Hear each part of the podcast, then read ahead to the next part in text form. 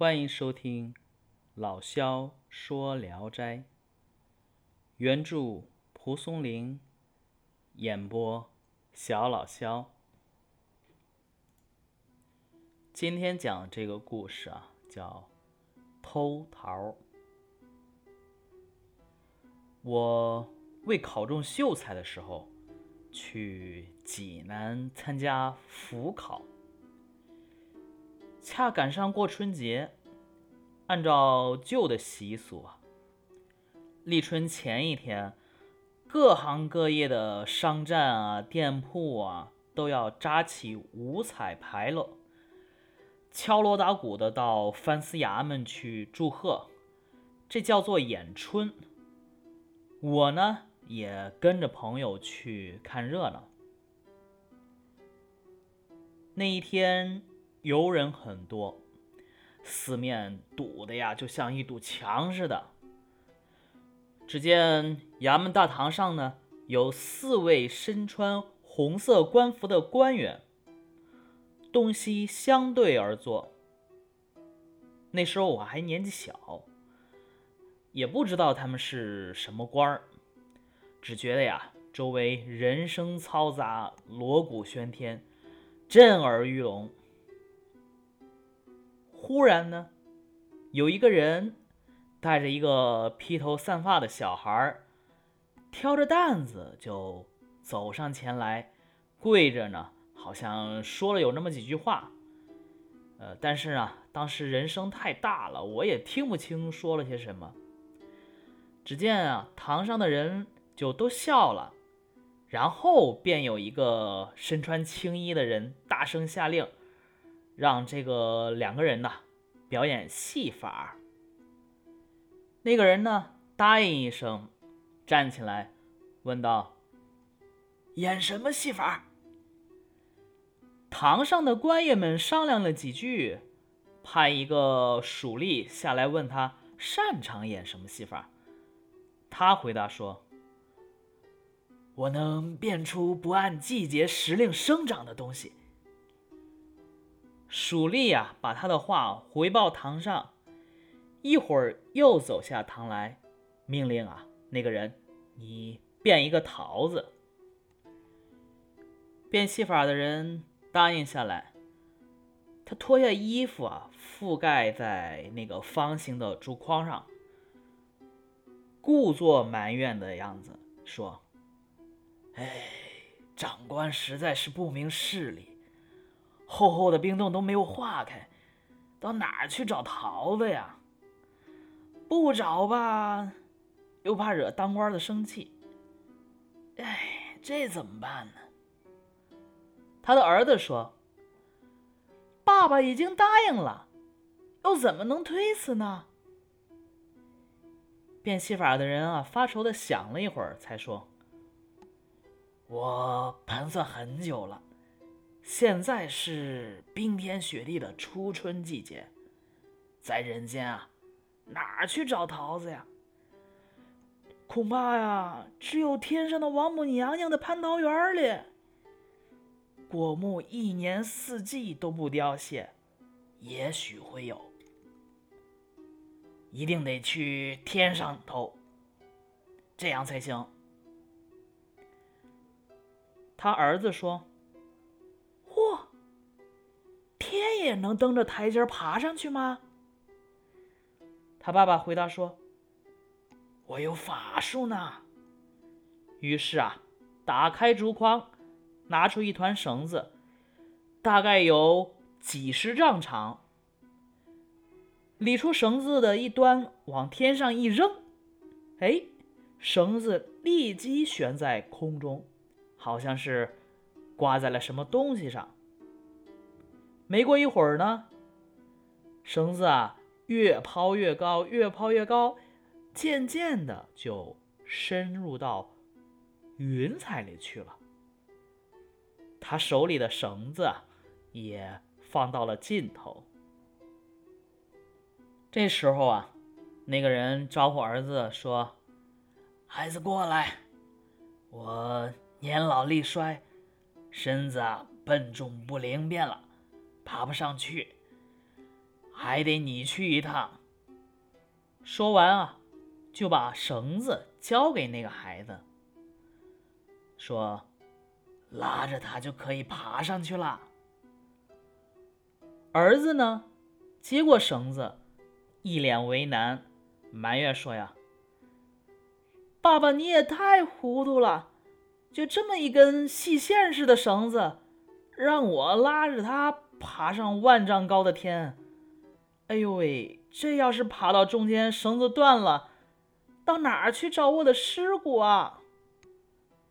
父亲呢，又半是强行啊，半是哄骗的说。哎我已经矢口答应了，后悔也来不及了。还是麻烦你上去一趟，孩子，你别叫苦。要是能偷的桃子来呀，长官呐，一定会有很多银子赏钱给咱们。到时候啊，我就给你娶一个漂亮媳妇儿。儿子呢，这才抓住绳子。盘旋着爬了上去，哎，手挪动，脚跟随，特别灵活，就像啊蜘蛛在那个丝儿上攀行一样。渐渐的，越爬越高，越爬越高，也深入到云霄里边，看不见了。过了很久，天上哎落下来一个桃子，有碗口那么大。变戏法的人呐，十分高兴，拿着它献到了公堂上。堂上的各个官员传看了很久，也不知道它是真的还是假的。正看着呢，忽然呢，绳子就坠到了地上。变戏法的人大吃一惊：“哎呦，危险了！上边有人弄断了我的绳子，孩子可靠什么下来呀？”又过了一会儿，一个东西掉了下来，一看呐，是他儿子的头。那个人啊，抱着头啊，是大哭，一定是偷桃时被看守的人发现了，我儿子这回可完了。又过了一会儿呢，一只脚也掉了下来。接着呀，四肢躯干都一节一节的纷纷落下，再也没有什么东西掉了。变戏法的人非常悲痛，他把这些肢体呀一一捡放到竹筐里，盖上盖子，说：“ 我老头子就这么一个儿子，每天跟我走南闯北。”现在听从了长官的命令去取桃子，没想到啊，死的这么惨。我得把他背回去埋了呀。于是呢，他又到堂上跪下说：“为了桃子的缘故，害了我的儿子，长官们呐，要是可怜小的，帮我安葬了他，我。”来世一定结草衔环报答各位老爷呀！堂上坐着的官员呢，一看都出了人命，十分的惊骇，纷纷啊拿出赏银给他。变戏法的人接过钱缠在腰上，然后拍了拍竹筐说：“八本儿。”不出来谢长官们的赏，还等什么呢呀？忽然呢，一个头发乱蓬蓬的小孩儿，有头顶开竹筐，爬了出来，朝着北面大堂上的官员们叩起了头。哎，正是那个变戏法的人的儿子。因为啊，这个变的戏法。非常的奇异，让人百思不得其解，所以啊，我到现在还记得这件事情。后来听说白莲教的人也能变这样的戏法，心想那俩父子是不是白莲教的后代呢？好，然后这一篇啊就讲完了。我们到现在也是啊，如果是回忆少年时代的事情，往往呢都显得很温馨而且真切，加了一层厚厚的滤镜。偷桃呢，就是《聊斋志异》中极少数回忆自我的文章。蒲松龄啊，是十九岁的时候以县府道三个第一考中秀才的，那很了不起啊！